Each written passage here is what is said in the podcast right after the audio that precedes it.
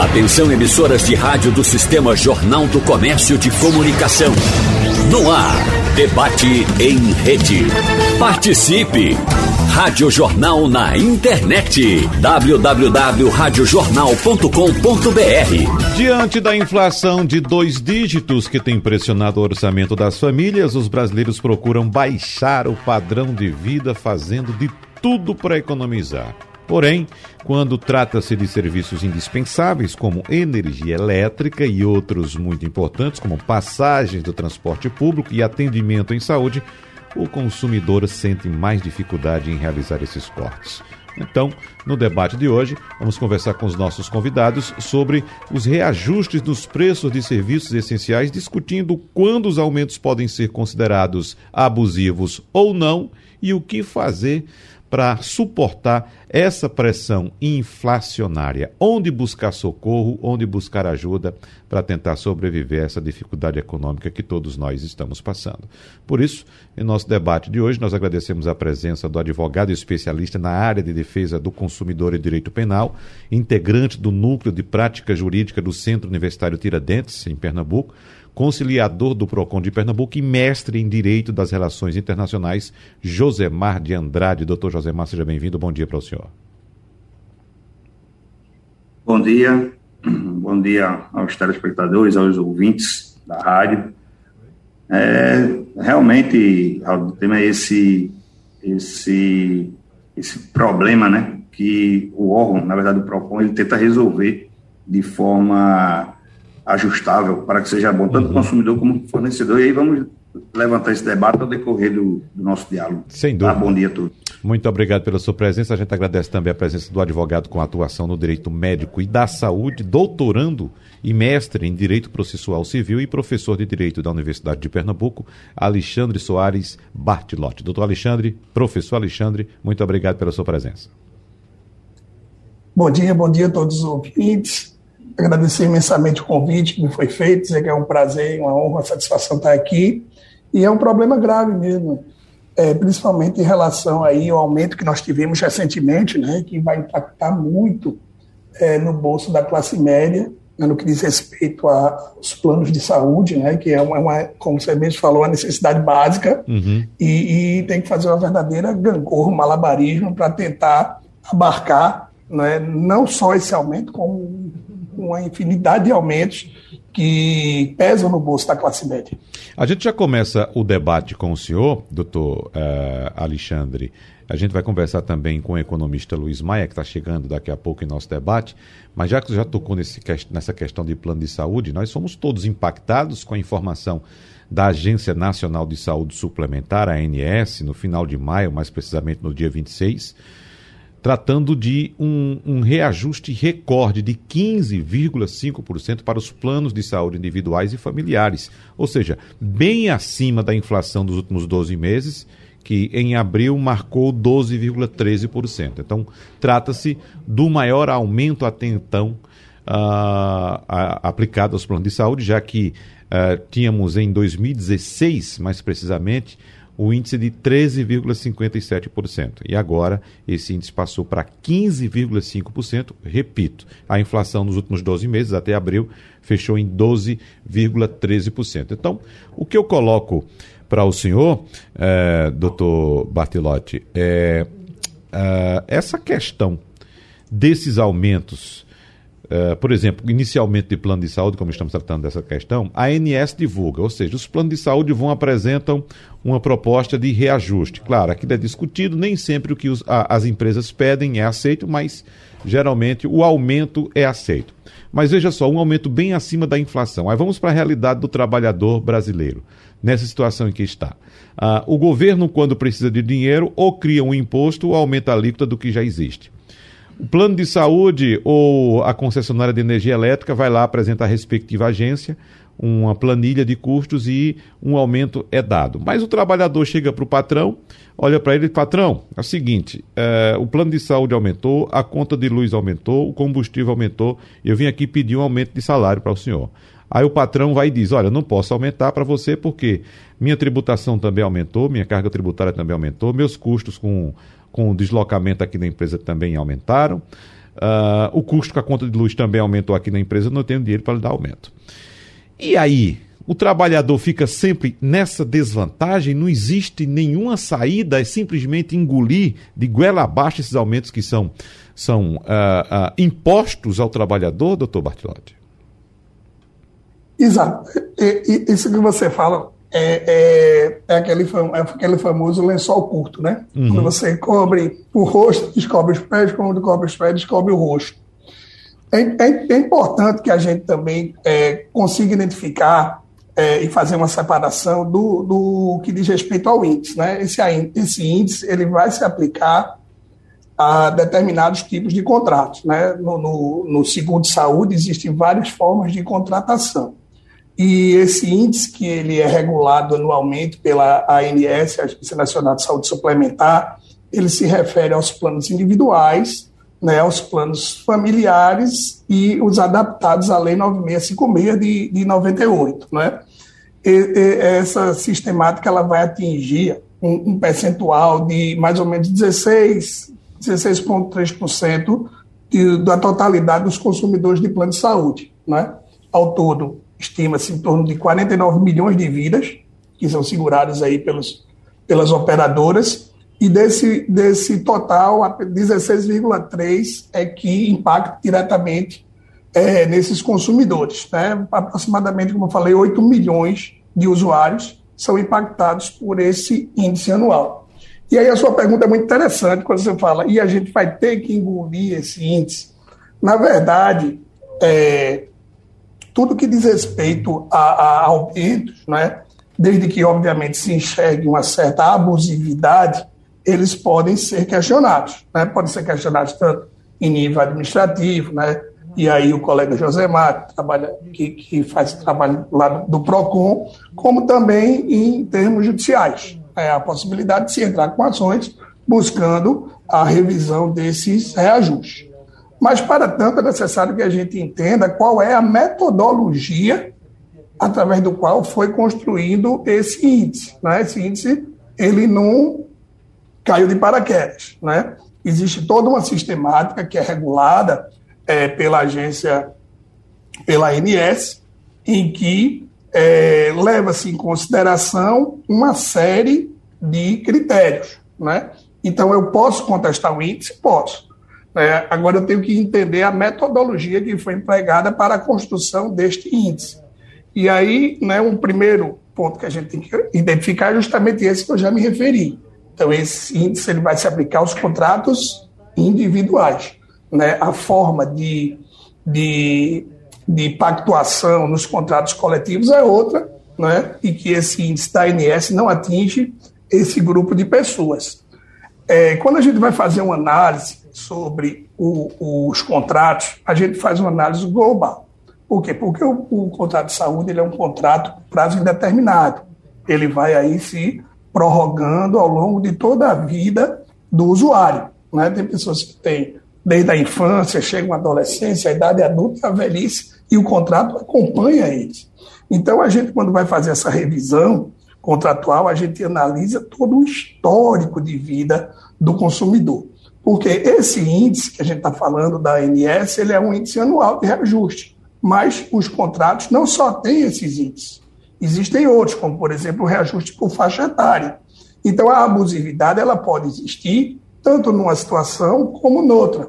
E aí a gente vai ter que analisar todo o contexto né, ao longo da história desse beneficiário para verificar eventuais irregularidades.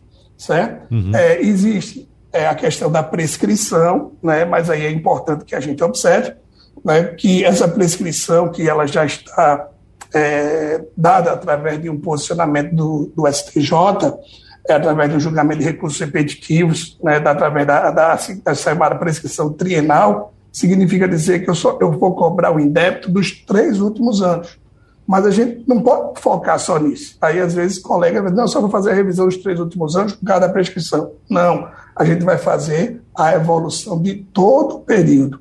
Né? O que eu vou buscar indevidamente é os últimos três anos, mas eu tenho que olhar para frente.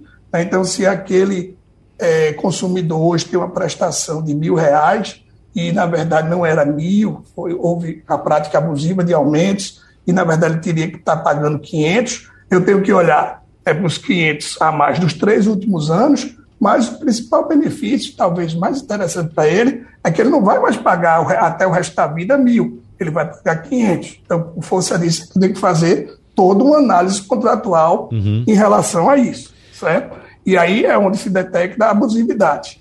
Mas, especificamente em relação a, a esse índice da ANS, né, anual, que deve ser aplicado sempre no aniversário do contrato, então a gente tem que entender como é a metodologia do cálculo desse reajuste.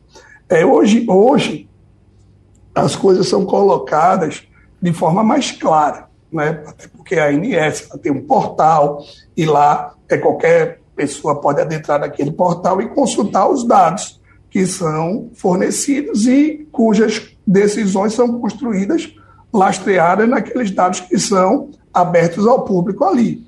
Mas, assim, só para simplificar, então, na metodologia do cálculo desse reajuste, a gente vai levar em consideração né, três situações. Primeira, a variação de despesas assistenciais por beneficiário de um ano para outro, somado ao IPCA expurgado, seja excluído o item plano de saúde. Uhum. Ou seja, na, na, na, metodologia desse cálculo, eu vou levar em consideração o quê? Né, então, a gente está agora com o índice 2022. O que foi que esse índice 2022 levou em consideração? A diferença dos gastos que ocorreram entre 2021 comparado com 2020. Certo? Então, isso é um indicador. Outro indicador, a frequência de utilização do plano. As pessoas usaram mais o plano, usaram menos, plano, menos plano. E o terceiro indicador é justamente a incorporação de novas tecnologias. Por quê? Porque os insumos médicos, eles também, os insumos, os honorários, os serviços, é, novas tecnologias que vão sendo agregadas aos procedimentos, tudo isso né, gera impactos na ordem econômica financeira e vai repercutir é, no cúmpulo e, no, e, e no, no final deste índice. Então, a gente compreendendo a metodologia, talvez seja possível desenvolver alguma tese que faça com que se defenda a, a não digo a abusividade, mas não que o a gente não precisa engolir esse índice. Né? Uhum. E é, não é fácil, é complexo, mas é preciso que, que se entenda isso. Né? Como você é. falou, é o maior índice da história. Exatamente. Estava sendo, é, estava, isso estava sendo previsto. Uhum. Estava, na verdade, a previsão era entre 18 e 20. 18 e 20 é. tá? por cento. Ficou em 15,5%. É, é difícil, né? é muito difícil para a classe média, para todo tipo de usuário, mas principalmente a classe média que, que é bem mais sacrificada em relação a isso. E qual é o receio? As pessoas não poderem pagar né, e aí perderem seu plano, seus planos de saúde é, diante dessa, dessa situação que realmente é. ela é muito nefasta para o consumidor, né, para o lado hipossuficiente. Deixa eu dar o meu abraço aqui ao professor Luiz Maia também, que já informou que por causa das chuvas está com problemas de instabilidade no fornecimento de energia elétrica e pode ter também instabilidade em nossa comunicação. Mas meu bom dia para o senhor, professor Luiz Maia. É um grande prazer estar aqui, participar desse debate, Wagner e os demais colegas. É, é, sempre muito bom, e principalmente sobre um tema que tem preocupado tantos de nós, né? É, exatamente. E daqui a pouco a gente vai tocar mais nesse tema com o senhor, mas aproveitando aqui o embalo do que foi colocado já pelo doutor Alexandre Bartelotti, saber também agora do professor Josemar Andrade, diante dessa complexidade, como fazer essa conciliação entre consumidor e empresa, por exemplo, de plano de saúde, já que eh, a gente percebe pela complexidade que foi tratada aqui pelo doutor Alexandre Bartilotti, não é simples chegar e simplesmente se impor também como as empresas se impõem aos usuários. A empresa coloca lá o índice de reajuste e acabou você vai ter que judicializar, tentar na justiça uh, uh, não cumprir aquele reajuste que é aplicado. Mas a situação não é fácil, doutor Josemar. É verdade, Wagner. É, o órgão, na verdade, o PROCON, nós temos um, um grande, temos grandes demandas, na verdade, contra plano de saúde. Muito também de muita negativa, né, de, de de cumprir certos procedimentos, inclusive estéticos, excessivamente. Mas em questão de re, reajuste, você vê que o que acontece, doutor Bertrand, o senhor falou aí, é que muito consumidor não procura o seu direito. Ele dorme no ponto. Eu, eu costumo dizer a meus alunos o seguinte: o direito ele não protege quem dorme. O consumidor não pode dormir no ponto, ele tem que procurar o seu direito. É, nós temos um problema na nossa legislação, aí eu falo já na parte jurídica, que o PROCON ele é estadual, pelo menos que eu trabalho é estadual, inclusive é, é o PROCON Pernambuco.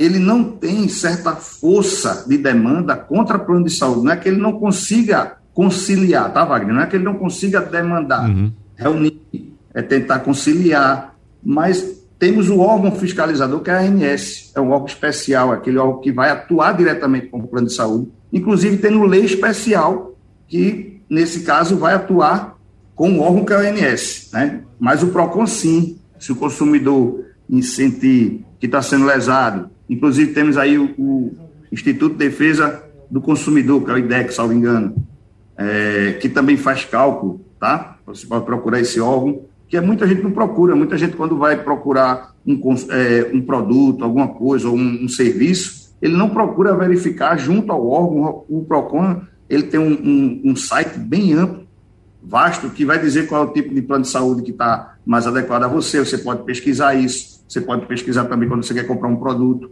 e aí sucessivamente. Na verdade, é, falando aqui da legislação, a força, não é que o PROCON não tenha força, sim, tem. Nós tentamos conciliar, nós marcamos audiência, nós chamamos plano de saúde, mas questão de reajuste, reajuste, fica meio difícil para o PROCON atuar, se não nós não conseguimos fazer o que o doutor Alexandre acabou de falar, que seria verificar primeiro o cálculo que foi realizado. Se o cálculo sim estiver errado, aí sim a gente consegue é, entrar com a com a punição e aí uma advertência, suspensão, uhum. multa e assim.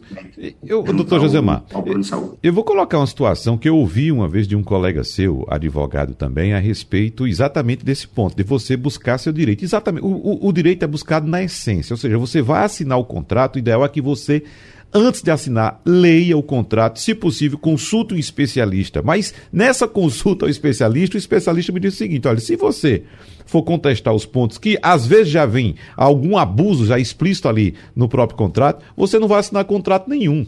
Né? Então, existe essa dificuldade desde o início. Às vezes o abuso já é colocado no próprio contrato, doutor Josemar. Verdade, Wagner. E, e eu digo mais, temos um grande problema. É, é, a interpretação dada pelos órgãos superiores. Eu digo, eu agora estou falando STJ e STF, tá? Porque eles entendem que o contrato ele é bilateral. Então, se a parte se sobrepõe, se aceita, a parte aceitou aquele acordo, ela tem que cumprir. E realmente existem abusos que devem ser, sim, buscados. Como você bem falou, é, é complicado, muito difícil um consumidor. Ah, vou fechar um contrato, vou fazer um plano de saúde. Aí está lá. 24 meses de, de carência. Isso. 48 meses de carência para certos procedimentos. E se a pessoa não aceitar, quem é que vai aceitar ele? Uhum. Né? com a minha mãe. Eu tenho minha mãe, minha mãe tem 74 anos de idade e está sem plano de saúde. Hoje nenhum plano de saúde aceita minha mãe. É, que coisa. Nenhum. Uhum. Para ter, veja que situação. Eu tenho que demandar judicialmente para poder algum plano aceitar. E ele tem essa obrigação, aí vai ser um julgamento para mim inédito. Uhum. Eu não tenho uma jurisprudência que dê a obrigação do plano de saúde aceitar minha mãe com 74 anos no plano de saúde. É. Entendeu, Wagner? Na situação? É, é, difícil. Professor Luiz Maia, vamos falar do ponto de vista da economia, que eu não sei se o senhor escutou no começo aqui, quando eu citei essa condição de que as empresas impõem um valor de um reajuste. E no final dessa corda está o trabalhador, o consumidor, que, como a gente está percebendo aqui dos especialistas, não tem como lutar, não tem forças para lutar contra esse poderio econômico. Até citei a situação do trabalhador que vai pedir ao patrão um reajuste porque a conta de luz subiu, o plano de saúde subiu, a gasolina está mais cara, e ele vai alegar a mesma coisa, vai dizer: eu não tenho dinheiro para aumentar o, o seu salário. E aí? Aí fica sem plano de saúde, fica sem mobilidade, fica sem, uh, sem a feira dentro de casa. Que situação difícil, professor Luiz Maia. É verdade, Wagner. Nós estamos diante de um problema bastante complexo que tem os elementos né, recentes né, dessa conjuntura, desses últimos meses e do último ano, principalmente na saída da pandemia, E nós temos outros problemas que são de natureza mais estruturais, que já estão com a gente há muito tempo. Então é um setor que está passando por uma série de dificuldades, algumas delas que são decorrentes de aumentos de custos, né? Por exemplo, né, toda a parte, toda a cadeia de valor que oferece serviços de saúde, ela tem uma parte dos seus custos em dólar.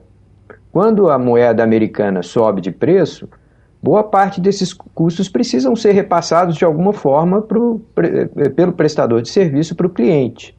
Só que a gente está vivendo um ambiente que a inflação é muito alta, que a, a renda do trabalhador está reduzida, né? A gente ainda está sofrendo impactos arrastados aí da pandemia. A renda média do trabalhador ainda está cerca de 8, 10% abaixo do que era antes da pandemia. E uma taxa de desemprego muito alta.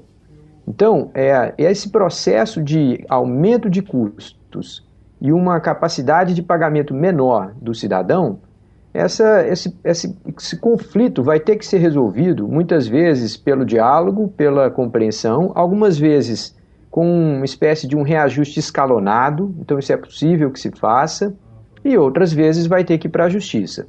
Agora, é sempre bom lembrar, Wagner, que não só na questão dos planos de saúde, mas na relação com provedores de energia, sistema bancário, telecomunicações, em geral, busca-se a justiça para resolver conflitos que o mercado não consegue resolver.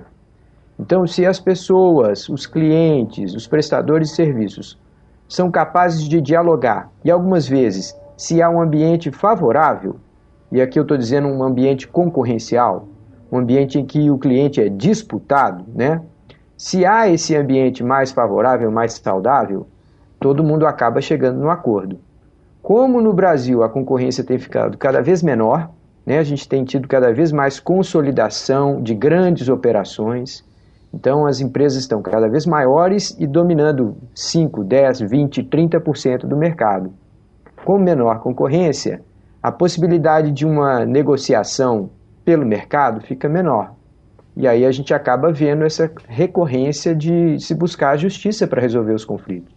Estou lembrando aqui que no primeiro bloco nós tivemos um esforço do professor Alexandre Bartilotti para tentar trazer para nós como é que funciona esse mecanismo de reajuste uh, desses serviços que são prestados à população através de plano de saúde. O professor Luiz Maia também lembrou dos custos que as empresas têm na montagem dos seus uh, produtos para venda e tal. Tudo está mais caro. Eu até Uh, lembro aqui ao nosso ouvinte, o ouvinte também que é empreendedor, que semana que vem a gente vai fazer um debate aqui para saber exatamente como é que a inflação está impactando também na vida das empresas. Porque vamos lembrar, a empresa também é uma consumidora, a empresa também compra.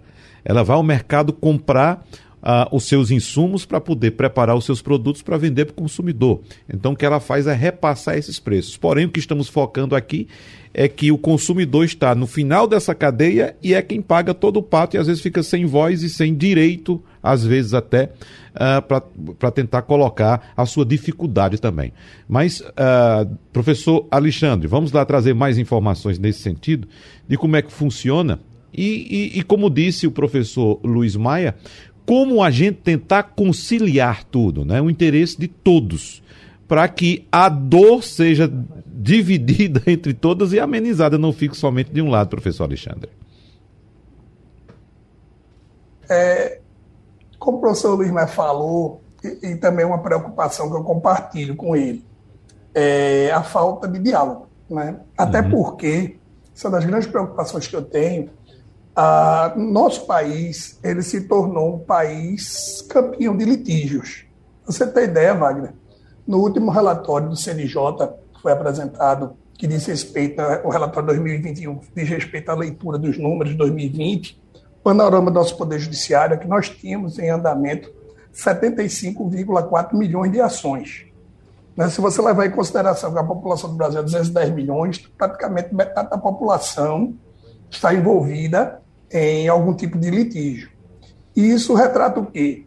Isso retrata uma coisa que eu sempre digo no, no, no, aos meus estudantes que estão iniciando o curso de Direito Processual comigo, é, no terceiro período. Olha, o, o ajuizamento de uma ação, ela jamais pode ser encarada como a primeira possibilidade. ela deve ser a última possibilidade. Né? Por quê? Porque sempre tem que ter espaço para o diálogo.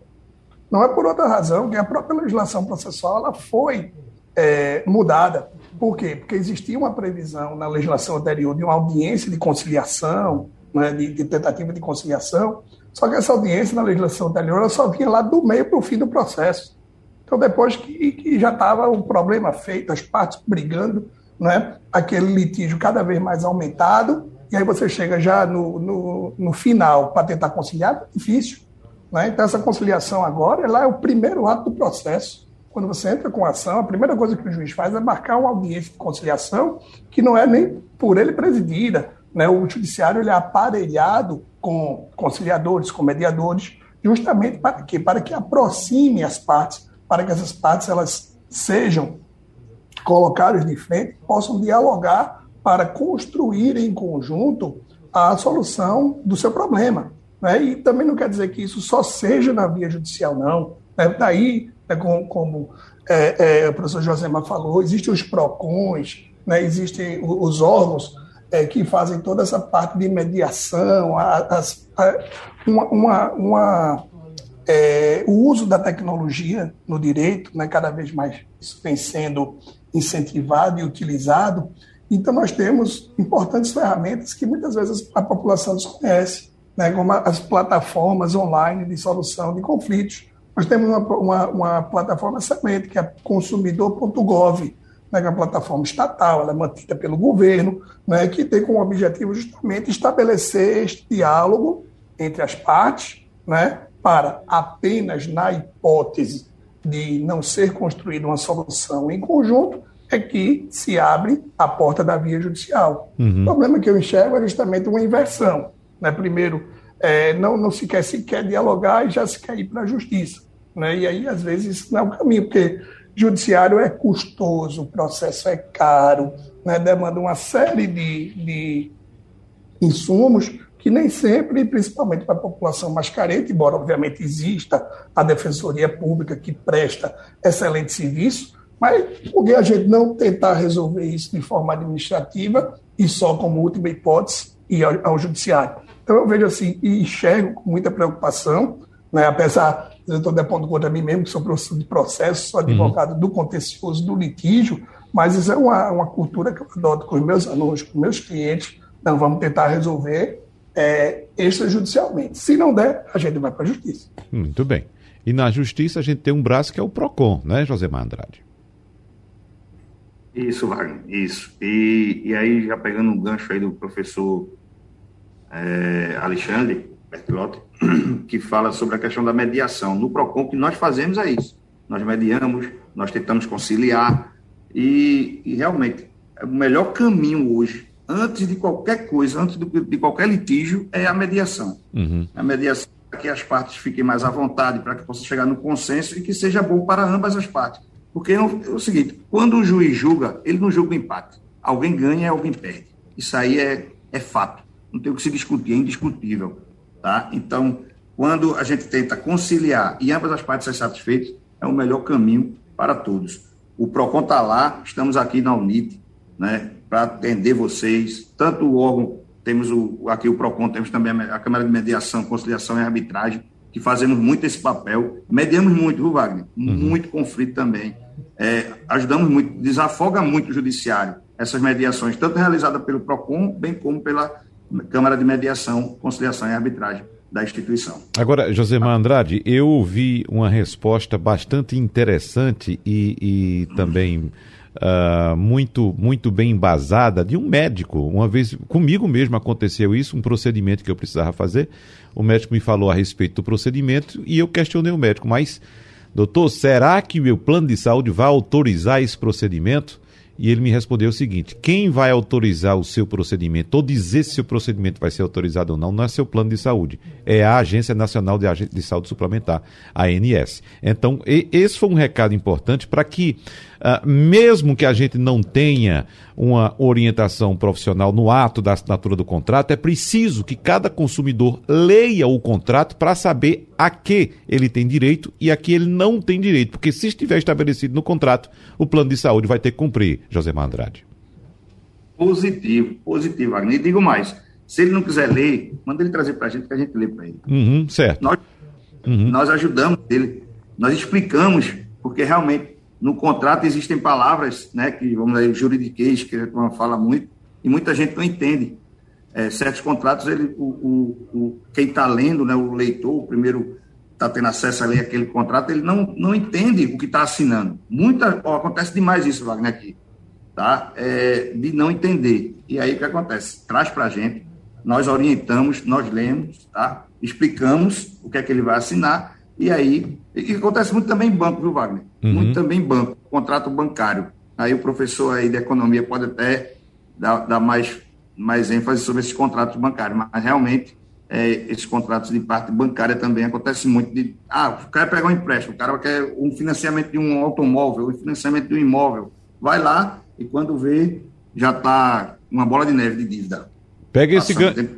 Pega esse gancho aí, professor Luiz Maia. Então, Wagner, eu aceito muito bem as colocações dos colegas, foram muito pertinentes. E, assim, longe de mim, né, como economista, ser alguém que vai propor mais burocracia Oh, que pena. Aí foi a burocracia da, da, da, da, energia elétrica e da internet, que é outra coisa que a gente precisa tratar também, em termos de serviços que não são prestados, José Maia Andrade, com a devida qualidade. Claro, vamos abrir aqui uma janela para a situação que estamos passando, de dificuldade por causa das condições climáticas. Mas já que você também Isso. pode responder pelo, pelo PROCON, é, é, é, é, outra coisa, e você citou contrato, contrato bancário, vamos lá, contrato para prestação de serviço. Por exemplo, serviços de, de telecomunicações, né? Que as pessoas contratam um serviço, ah, você vai receber na sua casa 350 mega. E todo mundo sabe que quando passa lá o medidorzinho está muito distante dessa realidade, né, professor eh, José Mandrade? Verdade, Wagner. Eu volto a frisar e relembrar os ouvintes, tá? E os telespectadores que estão pelo YouTube assistindo Hum. É, vocês, nós temos que procurar aprender na questão cultural nossa, é não procurar o nosso direito. Eu contrato um serviço de internet de 100 mega, ele tem que me fornecer 100 megas. Eu não posso ficar. Claro que existe uma margem, tá? De até 20%, mais ou menos, para que ele chegue entre 80 e 100, vamos dizer assim. Mas aí, o, o, o contrato que está frisado não é receber 5 megas, 3 megas, 4 megas. Cabe a gente ao consumidor, né, a vocês, as pessoas, ao verificar que não está sendo prestado serviço de forma adequada, procurar o órgão para que nós uhum. possamos tentar sanar o problema junto à operadora. Ah. Isso acontece demais. E como o professor é, é, Alexandre também falou logo no início, cabe muito do, que? É, questão de. Acho que o professor, na verdade, Luiz Maia falou da, da concorrência. Isso. E aí você pode correr atrás né, de outra instituição, de, outro, de outro, outra empresa, telefonia que possa lidar, tentar pelo menos, né? Ou tentar conseguir lá o, a quantidade de mega que você precisa, da velocidade que você precisa para trabalhar, por exemplo. Né? Pronto, agora mesmo, nosso colega aí, claro, vamos dar um desconto devido a essa questão climática, mas Luiz Mário, nosso colega, né, doutor Luiz Mário, não conseguiu, acabou caindo na internet, claro, que tem vários, vários fatores que podem chegar a isso. Mas uma vez ou outra tudo bem, que não dá sempre, né, Wagner? Que não dá para sempre. Toda hora está acontecendo isso. Então, cabe procurar. Se ele paga por um serviço, ele tem que receber esse serviço uhum. da melhor forma possível. Então, cabe ele procurar o órgão para que a gente possa tentar sanar. Se ele não conseguir, claro, existe saque, serviço de atendimento ao consumidor, e ele tentar resolver de forma é, particular, por ele mesmo, pessoal. Se ele não conseguir, ele vem, porque aí a conversa agora passa a ser do órgão com a, o, o a operadora de telefonia. Agora, ah, doutor Alexandre Bartilotti, é, é, essa questão contratual, claro, o contrato, todo contrato tem suas amarras, então nem sempre eu tenho a liberdade, pura e simplesmente, de, por exemplo, num plano de saúde que eu estiver insatisfeito, cancelar aquele contrato e partir para outro. Eu vou ter consequências muito sérias, inclusive, nessa transição, professor Alexandre Bartilotti. Isso, Wagner. Veja, é, você toca num ponto bem importante aí, né? Primeiro, a gente identificar que quando eu estou falando de uma relação entre operadora de plano de saúde e usuário, é, há uma distância entre esses dois contratantes, uma distância abissal, né? uma distância entre a Terra e Marte. Por quê? Porque um tem um poderio econômico-financeiro imenso e o outro é hipossuficiente. É uma pessoa né, que necessita daquele serviço como forma de manter a sua própria, zelar pela sua própria sobrevivência. Então, em, uma relação contratual em que há tamanha desigualdade, né, então, como forma de se buscar um equilíbrio, dentre tantas, existe uma legislação protetiva. Né? Então, a grande maioria dos planos, elas são regidas pelo Código de Defesa do Consumidor, que é, o nome já está dizendo, é um código na defesa do consumidor. Ele objetiva justamente restabelecer esse equilíbrio, trazendo normas protetivas que venham garantir né, o uso e o gozo de forma melhor dos direitos do consumidor. Então, veja, quando a gente vai aqui para a área de saúde, é, eu tenho basicamente, vou dizer assim, dois grandes tipos de conflitos. Né? Um que diz respeito ao reajuste, que é o que a gente está analisando, e outro que diz respeito às negativas das operadoras em relação a procedimentos que os, que os usuários é, buscam. É, a gente sabe que na legislação existe o chamado plano de referência, está lá previsto no artigo 10 do, da Lei 9656, que assegura a todos os usuários né, cobertura ambulatorial, hospitalar, atendimento obstétrico, né, de todas as doenças que são relacionadas pela Organização Mundial da Saúde. É aquele famoso CID, né? CID número tal. Então, todas as doenças que estão ali listadas, elas são de cobertura obrigatória do plano de referência. Existem também os chamados planos segmentados, em que ele pode, por exemplo, eu vou, só vou oferecer a cobertura ambulatorial, não ofereço hospitalar, né, desde que isso, isso tenha sido o objeto da contratação, não há nenhuma irregularidade em relação a isso. Então, como o José disse, é importantíssimo que o consumidor conheça os seus direitos. Mas se ele tem dificuldade, existe aí um leque de órgãos que podem auxiliar no esclarecimento desse direito. Né? Se precisa de um profissional, o advogado, a defensoria pública, que haja o esclarecimento de, desses direitos, para justamente não ter os seus direitos violados e, se tiver, né, obviamente, buscar reparação para isso. Porque, veja, tudo é relativo. Então, mesmo existindo expressa previsão legal, a gente tem que buscar o foco, o cerne daquele problema, né? porque precisamos dar solução ao problema do, do consumidor. Então, eu vou dar só um exemplo para ficar claro. Veja, há expressamente uma previsão na lei, na lei do plano de saúde, que as operadoras elas não são obrigadas a, a dar cobertura às cirurgias plásticas, certo? Aí a gente vai entender o que está dentro desse conceito. Todo tipo de cirurgia plástica, não. Veja, se é uma cirurgia plástica é, embelezadora, realmente a, a, a operadora não tem essa obrigação. Mas imaginemos uma, uma mulher que foi acometida por um câncer de mama, perdeu a mama, certo? Então ela precisa de uma plástica para inserir aquela prótese para ela né, restabelecer a sua saúde, a sua autoestima e tal. E aí eu vou dizer, não, não, não posso dar cobertura porque a lei diz isso. Então, tudo é questão da gente interpretar e essa interpretação ela sempre tem que ser favorável ao lado mais frágil, que é o consumidor. Uhum. A gente conseguiu restabelecer a comunicação do professor Luiz Maia, mas pelo telefone. Então, uh, do ponto que o senhor estava partindo do início, professor, para a gente resgatar tudo, por favor.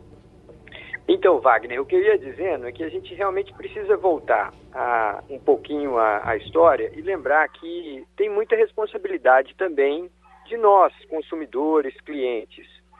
A gente precisa conhecer melhor o contrato, como os colegas falavam, mas a gente também precisa procurar outros contratos, outros prestadores de serviços. É, a gente reclama muito que no Brasil não há tanta concorrência entre seguradoras, entre hospitais, mas essa concorrência precisa ser também procurada por nós.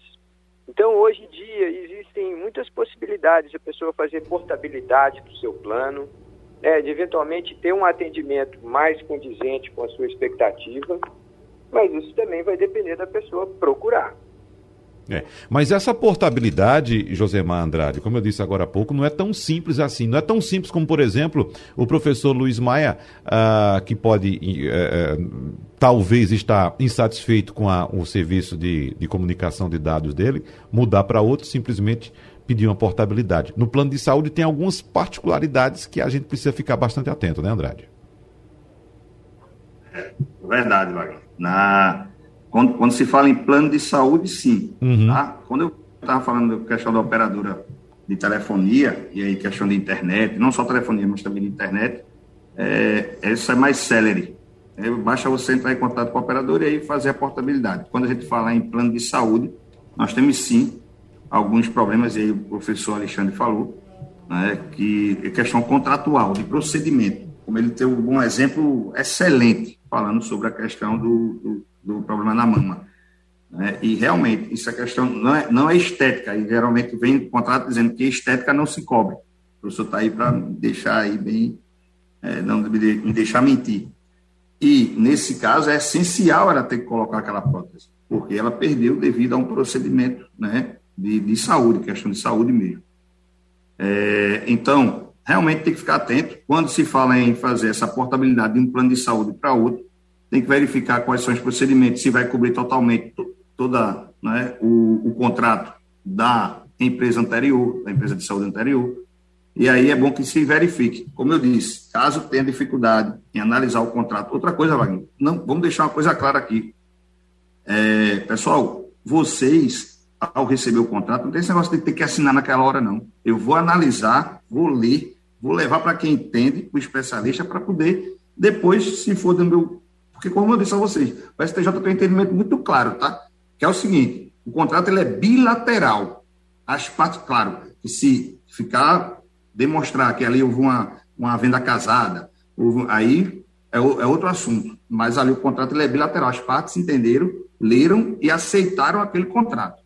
Tá? Então, assim, é, fica difícil até de demandar judicialmente posteriormente. Eu acho que é muito bom primeiro se precaver.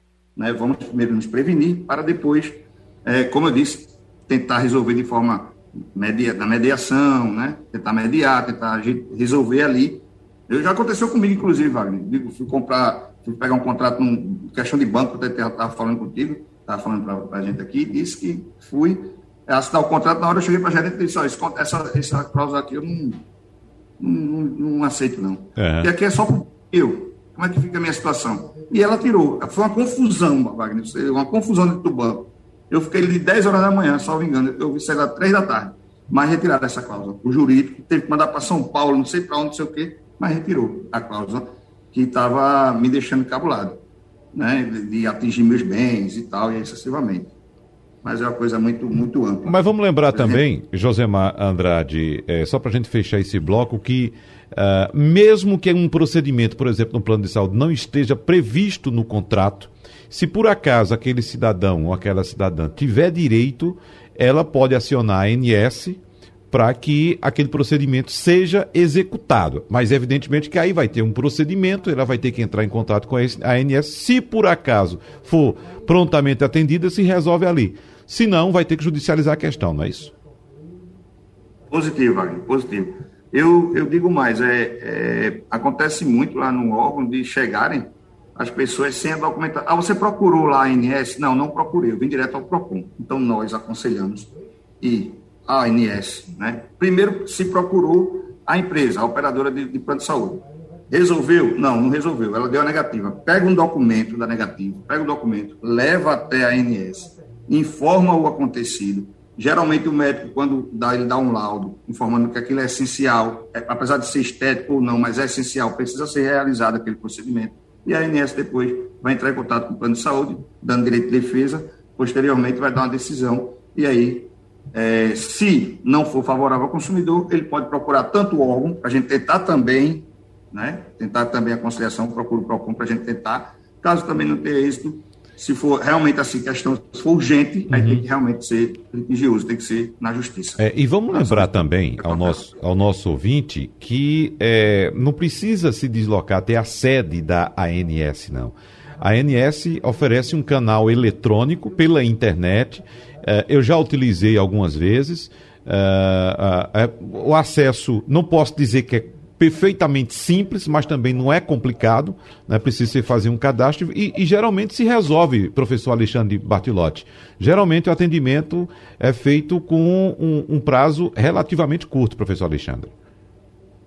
Isso, Max, se resolve e também é uma ferramenta muito importante. Por quê? Porque a partir do momento que o consumidor ele registra aquela queixa e vai ser apurado pela agência regulatória, caso se observe algum tipo de irregularidade praticado pelo plano, ele sofre penalidades econômicas severas, uhum. né, multas né, que fazem com que repense o próprio procedimento, né, o próprio procedimento. Então, se aquela negativa, né, porque de um modo geral a gente analisa assim, olha, se tiver mil pessoas precisando desse procedimento e eu negar, então vai sempre à justiça, eu ganho 900. É, aqui é uma análise econômica, né? o direito também trabalha, trabalha com análise econômica, apesar, obviamente, de não ser um procedimento lícito.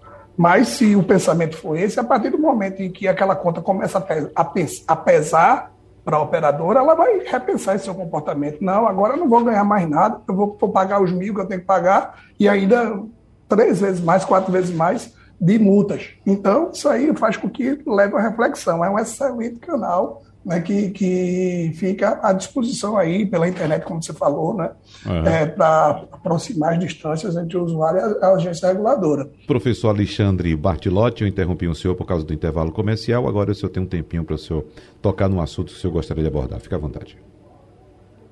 Isso, Wagner. Não, é, é, a primeira questão que a gente trabalhou aqui da portabilidade, certo? E eu sempre olho essa questão também com uma certa preocupação pelo seguinte, é, é, a portabilidade ela está prevista e é uma opção do consumidor, como o professor Josemar falou. O problema é quando ela é usada como desculpa pela operadora para praticar um aumento abusivo, por exemplo, que diz, olha, tem a via da portabilidade, senão você não pode ficar aqui, você não vai ficar desamparado não, tem outros planos. Mas a preocupação é inversa, ou seja, muitas vezes o consumidor está satisfeito com o plano dele, ele gosta do serviço que é prestado, ele tem afinidade com a rede de credenciados daquele plano, dos médicos que assistem ele, ele não quer mudar de plano. Agora, ele não pode pagar o plano. Uhum. O problema é completamente diferente, entendeu, Wagner? Então, a gente tem que analisar a portabilidade, não é assim, ó, eu não posso pagar, então vá para outro. Não é assim, não deve ser assim. Né? Até porque é, tem dois temas que foram discutidos no, no STJ, o tema 952 e o tema 1016, que cuidou do reajuste por faixa etária. Né? E nos dois, nos dois, há uma nítida preocupação do Poder Judiciário em relação a isso. Quando ele diz que pode ser praticado os percentuais né, de reajuste de faixa etária, desde que esses percentuais não sejam desonerados, é, desarrazoados, não onerem excessivamente o consumidor e discriminem o idoso. Então, isso é algo que é uma matriz que a gente tem que seguir. Né? Não é porque o reajuste, digamos assim, estaria dentro da legalidade que ele pode ser servido como um, um, uma situação discriminatória que vai expulsar o consumidor do plano e ele fique, não vai ficar totalmente desamparado, mas ele vai, vai para um plano que, em algumas situações, pode não dar a, a cobertura que ele necessite. Né? Então, isso é algo assim que, que causa uma certa preocupação. A outra coisa é o rol da ANS, que você falou, né? Então, até acho que na próxima semana o STJ vai voltar à continuidade do julgamento, que é um julgamento muito importante para o país. E diz respeito justamente a essa discussão que você falou se os, o, as operadoras têm a obrigação de cobrir os procedimentos que estão lá no rol da ANS, ou seja, verificar se esse rol da ANS ele é exemplificativo né, ou ele é taxativo. Só, só tem o que dá cobertura que está expressamente previsto uhum. lá. Pois não, ali é um parâmetro. Né, e que não tiver fora, não quer dizer que não tenha cobertura. Né? Então, isso. vamos discutir isso e, se houver necessidade, se judicializa. Muito bem. Bom, professor Luiz Maia, tivemos hoje o anúncio do crescimento do PIB no primeiro trimestre de 1%, ficou abaixo da expectativa do mercado.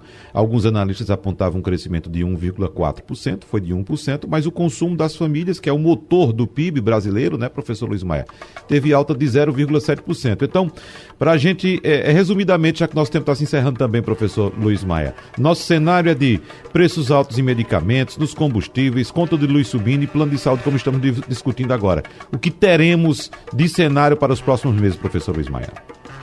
Então, Wagner, a gente vai ter que realmente apertar o cinto, se preparar aí para um momento ainda mais complicado nesse segundo semestre. É claro que tem a perspectiva aí de entrada de recursos de 13 terceiro que vem sendo antecipado, liberação de FGTS, o Auxílio Brasil, tudo isso pode dar um certo gasto, uma certa força maior na economia. Mas o segundo semestre não deve ser muito melhor do que esse primeiro. A gente realmente precisa torcer para que no debate eleitoral aí as pessoas realmente falem do que a população está sentindo. e não fiquem se perdendo num, num, numa luta, num conflito muito ideológico. É a disputa entre comunistas e a, a família tradicional que teremos no debate eleitoral deste ano, inclusive nos estados, infelizmente, professor. Uh, professor Josemar Andrade, só dá para a gente é, informar aqui os canais, tanto do PROCON quanto da UNIT, para que os consumidores possam procurar o senhor e buscar informações. Rapidinho, por favor. Claro, agradeço, Wagner, agradeço aos debatedores, a, a Rádio Jornal, tá? E se, se precisar, procure a gente aqui da UNIT, PROCON, Procon Unita, aqui ao lado do Geraldão, está na Avenida Mascarenhas de Moraes, ao lado coladinho do Geraldão. Tá? Estamos aqui, o Procon está aqui para atender vocês, para ajudar e auxiliar no que for preciso. Valeu, Wagner. Muito obrigado. Muito obrigado, José Andrade, advogado especialista na área de defesa do consumidor e direito penal. Agradecemos também a presença do advogado com atuação no direito médico da saúde, Alexandre Soares Bartilotti, também ao doutor em economia pela Universidade Estadual da Carolina do Norte e professor de finanças da Universidade Federal Rural de Pernambuco, Luiz Maia. Muito obrigado pela presença dos senhores no nosso debate. Tchau, tchau, abraços e até a próxima. Sugestão ou comentário sobre o programa que você acaba de ouvir, envie para o nosso WhatsApp 99147 8520.